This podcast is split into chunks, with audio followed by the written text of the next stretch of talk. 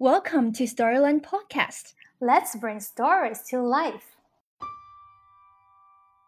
I always thought that libraries were a brilliant thing, but I really understand why that's such a brilliant thing to allow children from as young as possible to be able to pick up the thing that they're mm-hmm. interested in. Because you might not always know what they're going to like. I think it's like most things, isn't it? Offering the experience so that it's there for when mm-hmm. they want it seems to be the thing, especially when they're younger. Not deciding the outcome for what it should be.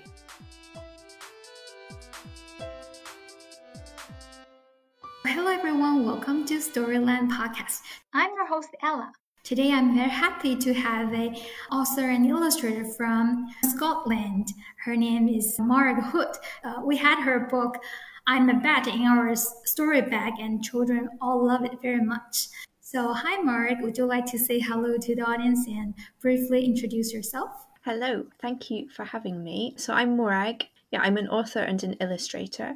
I live in Edinburgh in Scotland, um, and I've been making books for about sort of eight years now. I studied children's book illustration in Cambridge at the art school there, and then since then I've been working with a publisher in the UK, um, and then yeah, my books have started to go go other places in the world, which is very exciting. Yeah, yeah, we have many of your books translated into Chinese. I actually have six here, um, and they look like the rainbow color. yeah. I learned from your website that you really loved the painting since you were a little girl. Uh, could you tell us a little bit more about that? Do you still remember any stories uh, related to story creating or painting? Uh, yes, I think when I was little, I always, I've always loved books and I've always loved reading and being read to as well. Um, but I, yeah, I really enjoyed art and painting. Um, and I think for a long time I thought it was so much fun that it it took me a little while to realize that you could do that as a job, that that was something you could carry on with. Um, but I I remember lots of books from my childhood. Um, I don't know if there's some books that are by a couple called Janet and Allan Ahlberg that I, were a particular favourite of mine when I was younger. But I also remember making, I used to make sort of little picture books on these cards that my parents must have had that had, they were like scrap paper and I used to make all these little picture books. I think based on characters I'd seen maybe on TV or in other people's books. But I remember really enjoying that from an early age.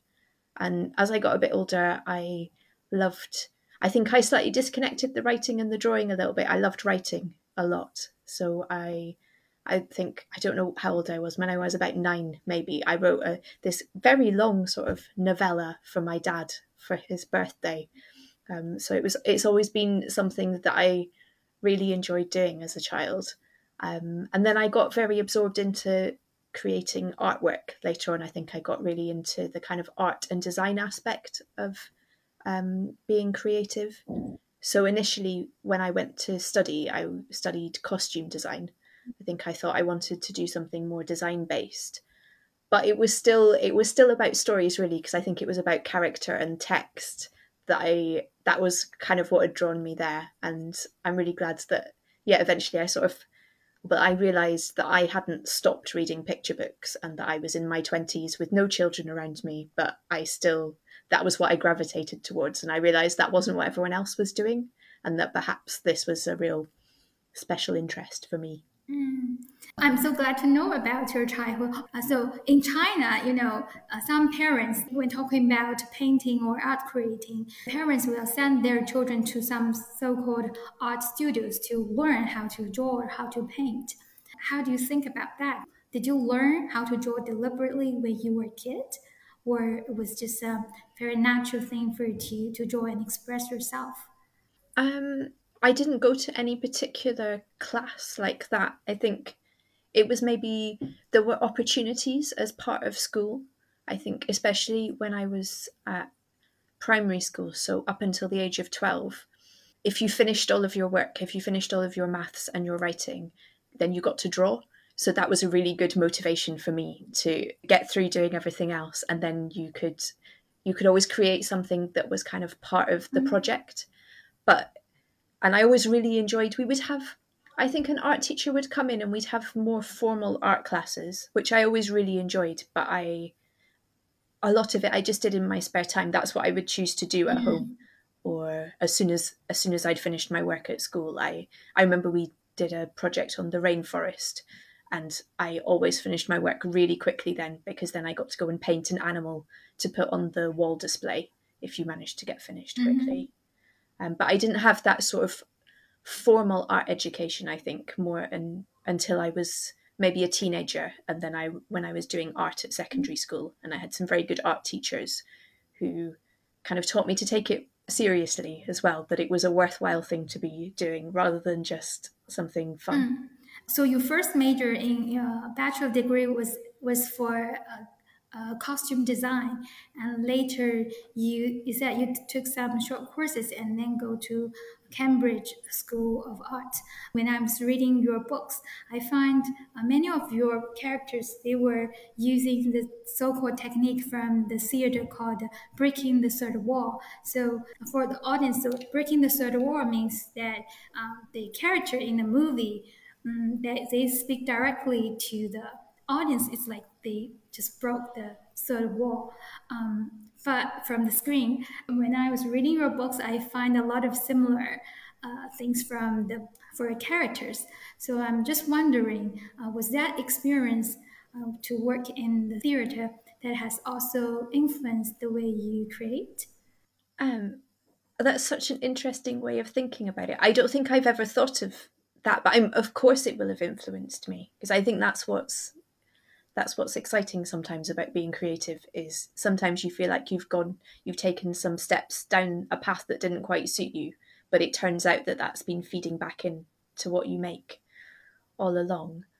Um yeah i hadn't thought i hadn't thought about it quite like that but i do often think about my books as being as being a little bit like a play or a film and that kind of a freeze the pictures themselves are a sort of a freeze frame of some of the action and i sometimes i think of it as being like the camera angle especially with i am bat i think about the camera angle on that and how close when he comes really far forward in the page and how close he is to the person who's reading it um, so no i'm sure that kind of being around that sort of performance of story rather than just reading mm-hmm. of story i'm sure that must have fed back mm-hmm. in Yes, because um, you've studied in in Cambridge School of Art. Could you tell us something about uh, what was that uh, learning experience like? Um, I think the main thing was it was such a treat to be absolutely surrounded by people who are as excited about picture books and children's books as I was. I think that kind of full immersion in that world was amazing. Um, and I think I really gained even more of an understanding, but also a love for the format of picture books, especially. Like I found that such a satisfying thing to way to be working and to have that slightly limited space in which you have to tell a story in a picture book. Um, it was it was really inspiring. I got to um, hear hear talks and have tutorials with lots of incredible illustrators as well. Um, and all creatives are so different. I think that was really valuable to get to hear lots of dis- different perspectives on their work, but also on my work. So yeah, the whole thing was uh, like incredibly intense and very hard work, but um, so re- so rewarding and so, just it really confirmed that this was the thing I wanted to be doing because it was just so exciting and so brilliant to be able to just focus on picture books all mm-hmm. the time. So, when you first got there, were there anything that really blew your mind?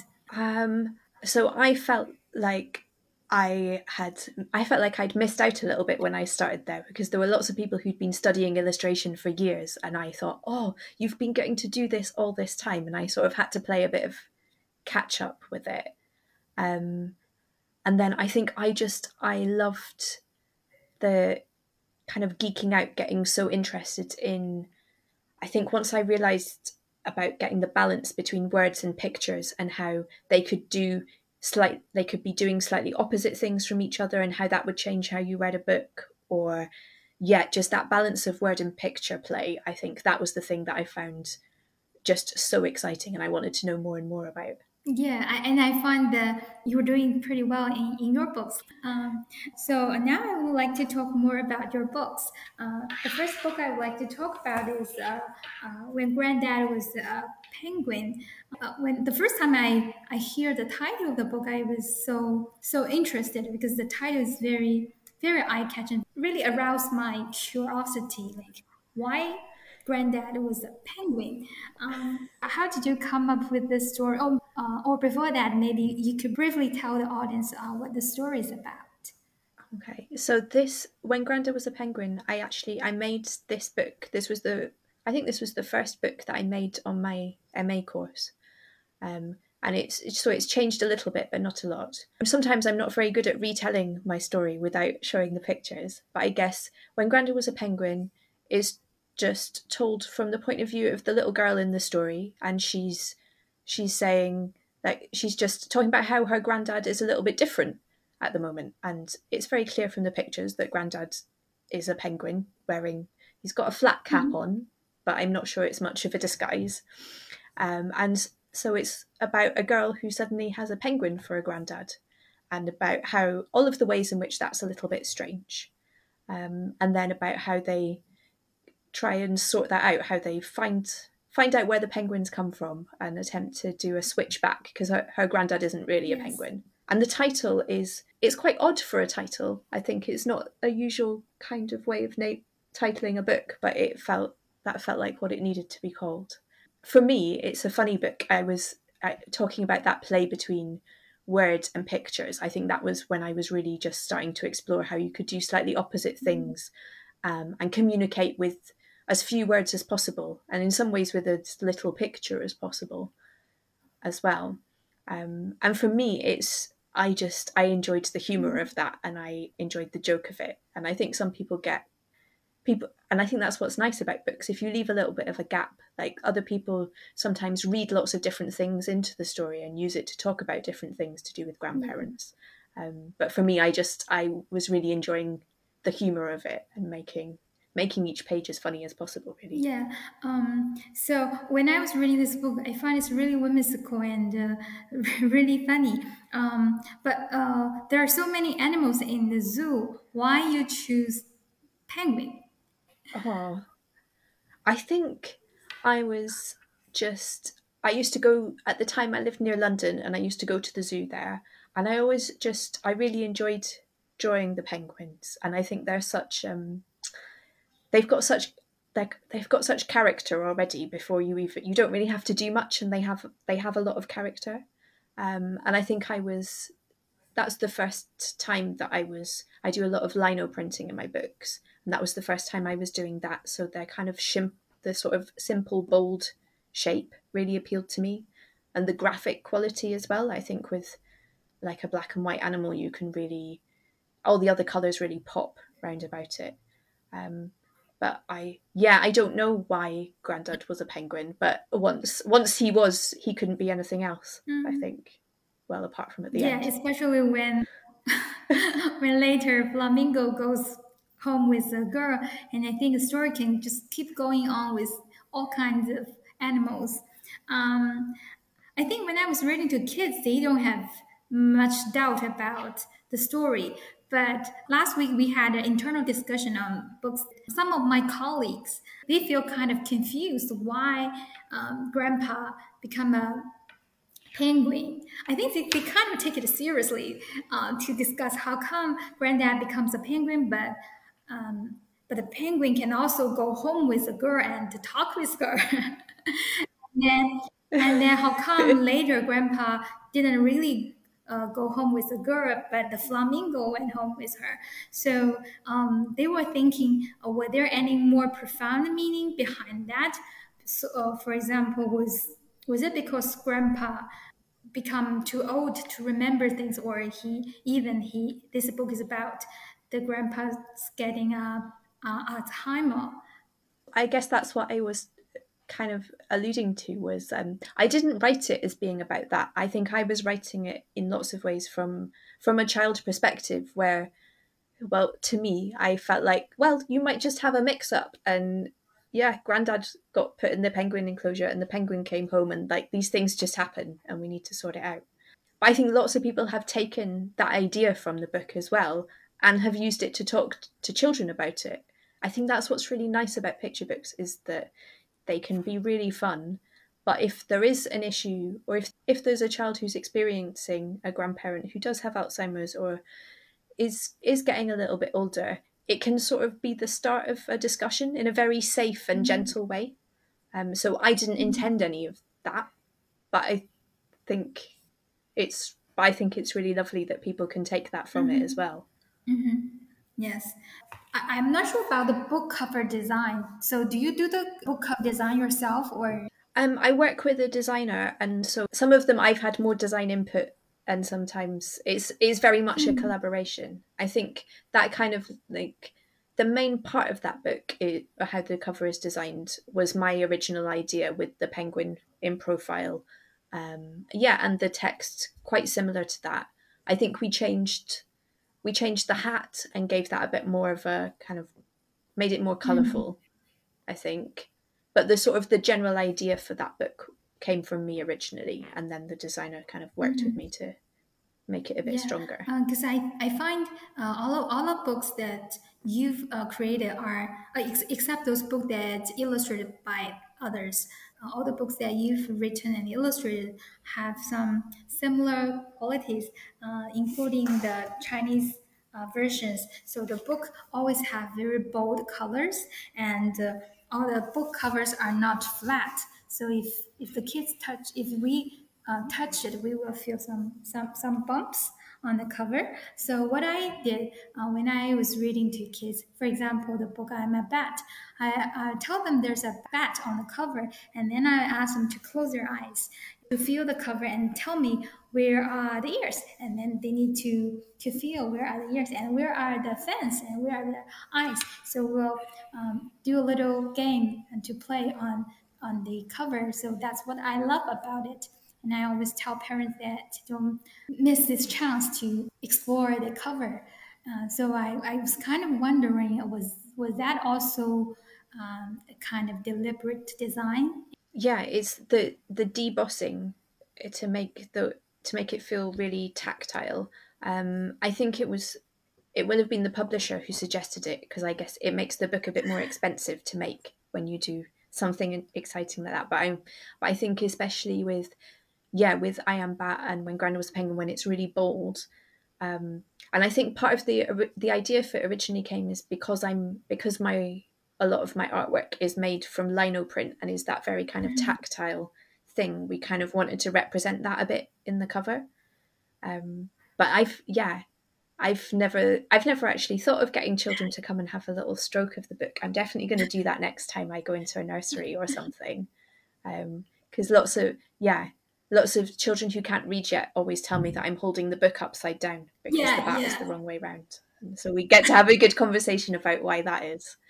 Um, but yes, those real tactile elements, I, I, I think it's always it just i think we wanted it to feel like a nice object as well. It makes it feels like something special before you get mm-hmm. inside. Yes because i always feel that the reading is not just uh, learning words or it's not just about language learning.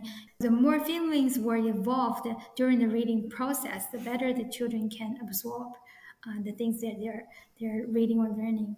So then we talk about the book. I'm a bat this book is really really funny um, because uh, some of some of your books are about friendship. I think many of books are about friendship, and this one to me is more like uh, kids about two or three years old having very strong self awareness. So he's um, telling everyone that that thing is mine, but he's also very quick to change his mind. So again, how did you decide that the character of this book is a little bat?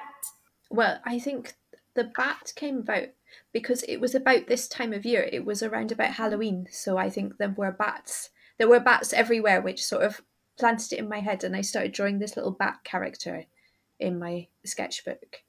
Um, and then the and then often when I'm coming up with ideas, I do these tiny little sketches, and then when I when I start to write words next to them, because I think yeah, it's all for me. It's often about that, like how the two sit together. And I think I wrote, um, "I am bat. Do not take my cherries."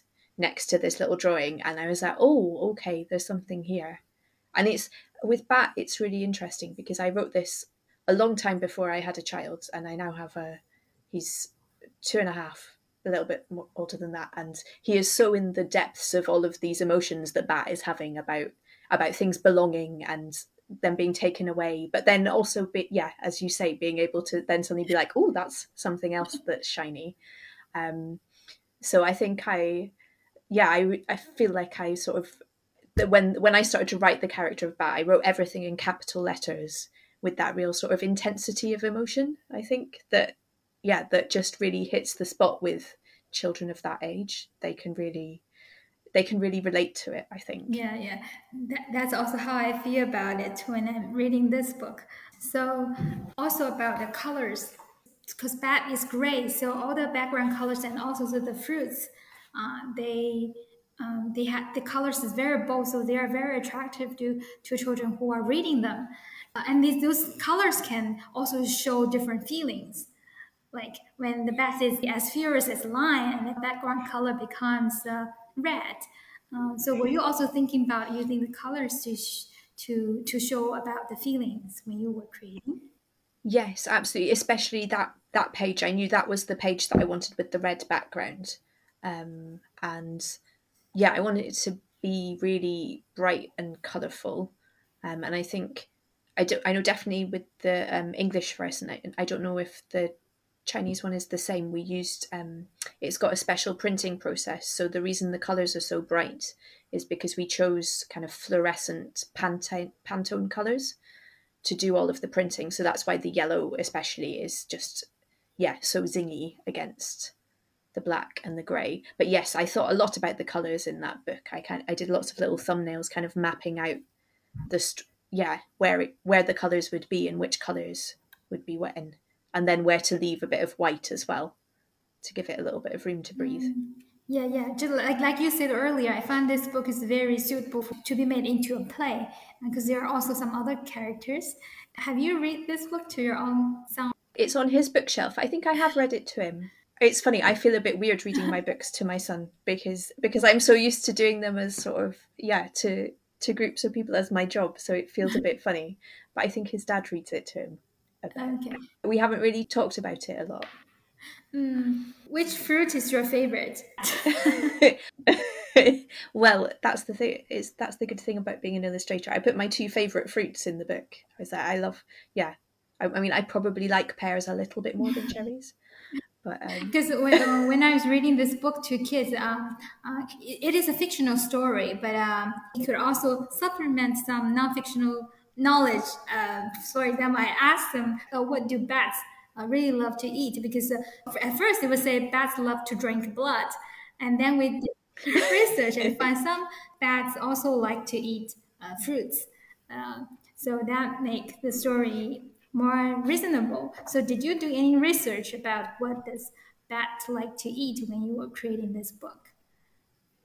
I think I guess I had fruit bats in the back of my head but I can't quite remember why I chose cherries to start with.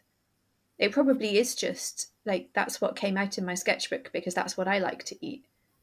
But yeah, yes, I sort of I with the bat I kind of write wrote it and drew it and then kind of do a little bit like just a little bit of looking afterwards so that you can so that especially when I'm meeting children and we're I'm doing an event we can talk about what's real about that how I draw a bat and what what is the bits that I've got to make up because I'm an illustrator and I can kind of do what I want.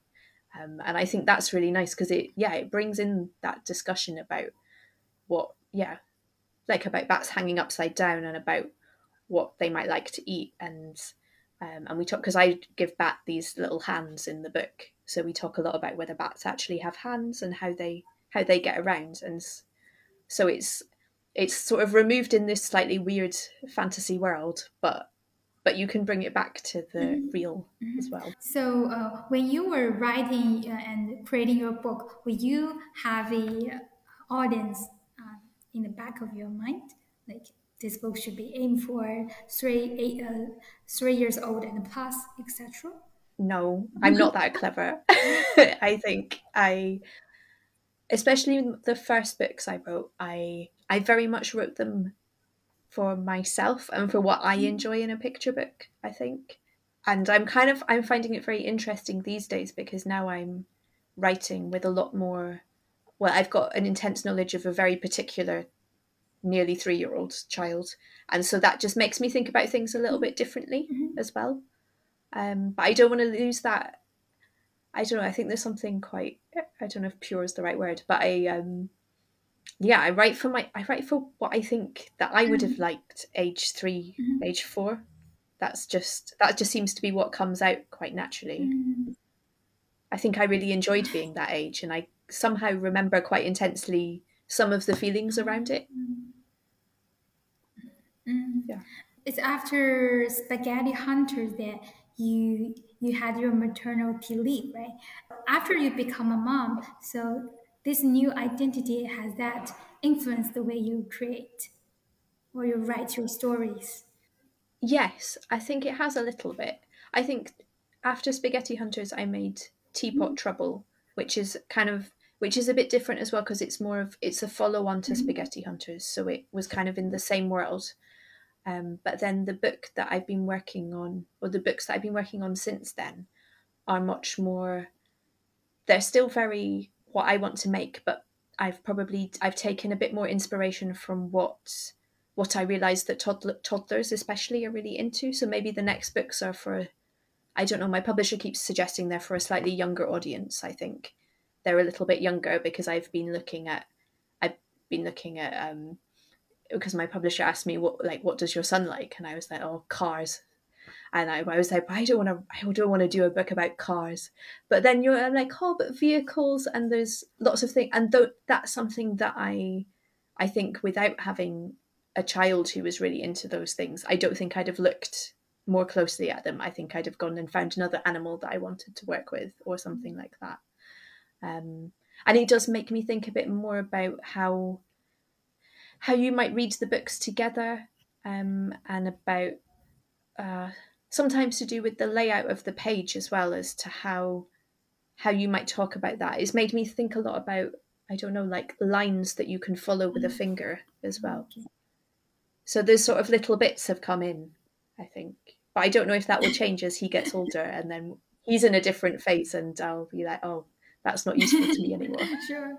I think maybe that will change because I, I, I find your latest book, uh, uh, the coming book, Dig, Dig, Digger, is about uh, the digger.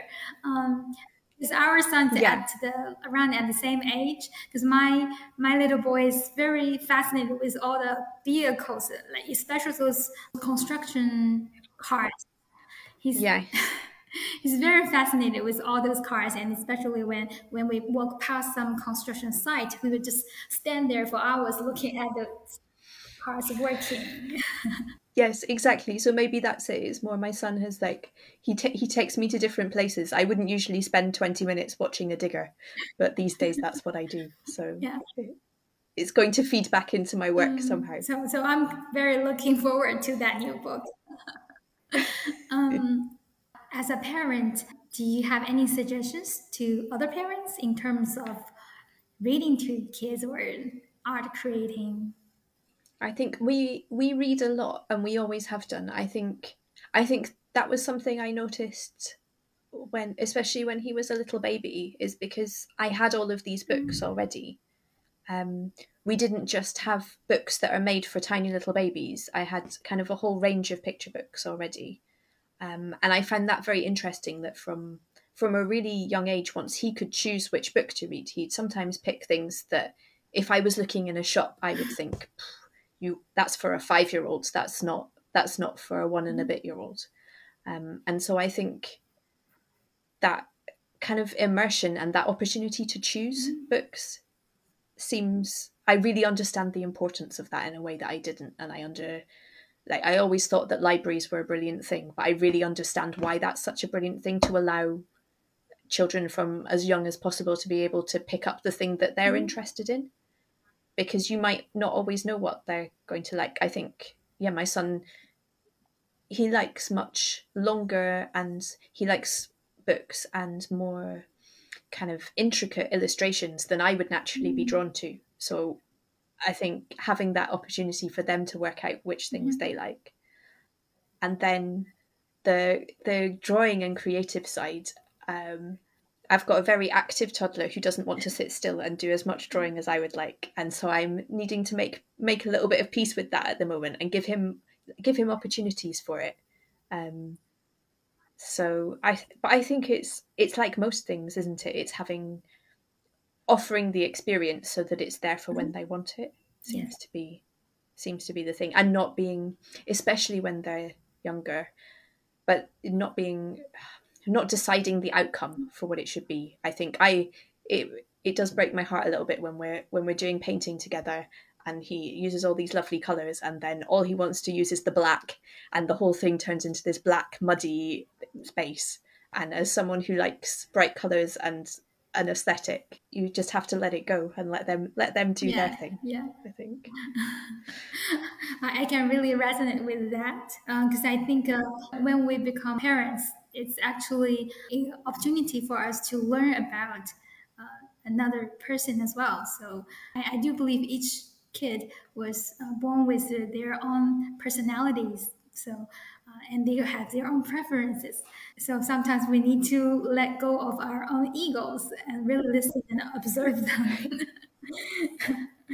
um, Oh, uh, because in Storyland, there are also kids. Uh, they all love reading, and some kids want to create their own picture books one day. Do you have any advice for these young creators? that's it that's brilliant i think having the enthusiasm is so so good um, and then i think i made lots of books when i was younger and then i stopped for a really long time so my main thing is don't stop if you're enjoying it then really just embrace it i think picture books are such a uh, when I was talking about how much I love the format of a picture book, I think that makes it makes it feel very achievable from quite a young age. It's not it's not too big of a project, and you can kind of map it out quite quite easily. Um, but I think the main thing is to have fun with it and to tell. Ha- having fun is what makes the best books and the best stories. But probably also, I would say that sometimes you look at other books that are published or other people's books and you think that you think they're so amazing that you could ever you could never do anything like that and the thing is you haven't seen all of the books that they made along the way to get there or all of the times that they redrew that one little bit in the page um, and so sometimes if when things don't go exactly how you wanted them to it doesn't mean that it's been a waste of time or that it's been a bad thing to do it just it's a step along the way so sometimes you can redraw and make it better, or sometimes that means that's that that's that book done, and you can use everything you've learned to make another one. I have a few last questions. If you are going to be one of your book characters, which one would you like to be? Oh, what a good question. Um, oh, that's tricky. If I was going to be one of them, I don't know because yeah, Bat has a, li- a few too many highs and lows. I think he's. Um, let me think. I wonder if maybe I'd quite like. I think um, the sheep in Brenda is a sheep. They always they're they're very they're so content with their lives, and I think I would aspire to be that level of just content with whatever is and able to able to take on any challenge in the way that they are with like that kind of positivity. I think they look like they're having a lot of fun. Um, And um, I sometimes wonder, do these those ships really have no no idea that the Brenda is a she uh, is a wolf, or just pretend that they don't know? Because why uh, why Brenda well Brenda asked them to go to sleep, and then they actually stayed awake to give him a surprise. Yes, I like I like the fact that it's a little bit ambiguous because you could you can see it as them just being very silly and not not knowing what's going on. But I think they're I like to think of them as being a bit smarter than that, but just very positive people who know how to who know how to turn a situation to the best they Mm. can. yeah. Yeah. Yeah, um, and uh, because Halloween is coming, and so if you are going to dress up uh, like uh, in one of your in one of the characters from a book or a children's book, uh, which character would you dress up into? Well, I guess if I was being, if I was trying to be as Halloweeny as possible, then bat would be the choice because you can have some. Because I dressed up as definitely dressed up as a bat when I was a child, with some good ears and some bat wings. Um, I don't know. I think it would be hard to choose something other than bat. Although maybe making um, maybe a puffin would be quite fun as well, with making a nice beak. Would be quite good. But yeah, probably I'd probably choose bat. I think Bat is also a nice character for, for children to to dress up because they have lovely wings as well. cape. Yes. yes, I love it on World Book Day when I get sent photos of children who've dressed up as various characters, and there's usually quite a few bats. Um, but I sometimes get I've got a book called Colin and Lee Carrot and Pea, so quite often there's someone who's dressed as Colin mm-hmm. the carrot, and they're always very yeah, cute. I, I also like that book quite much, especially the rhyme um, in the book. Uh, it really sounds very nice. Um, so I think my one last question: If you're going to have a time machine that will bring you to about ten or twenty years ago, and anytime you want to go back, so what uh, what suggestions will you give to the younger version of yourself?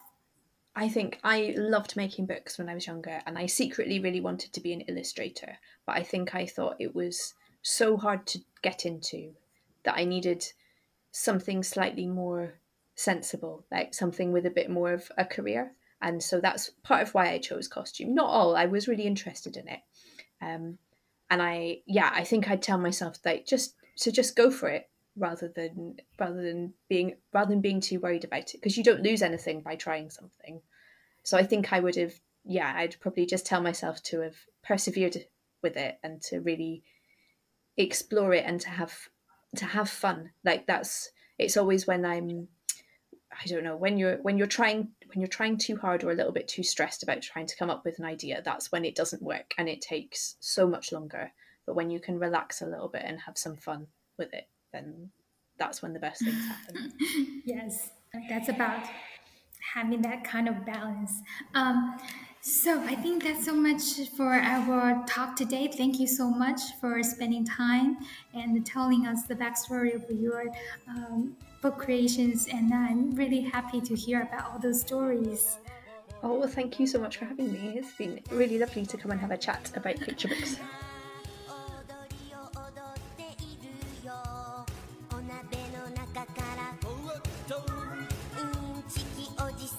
어, 어.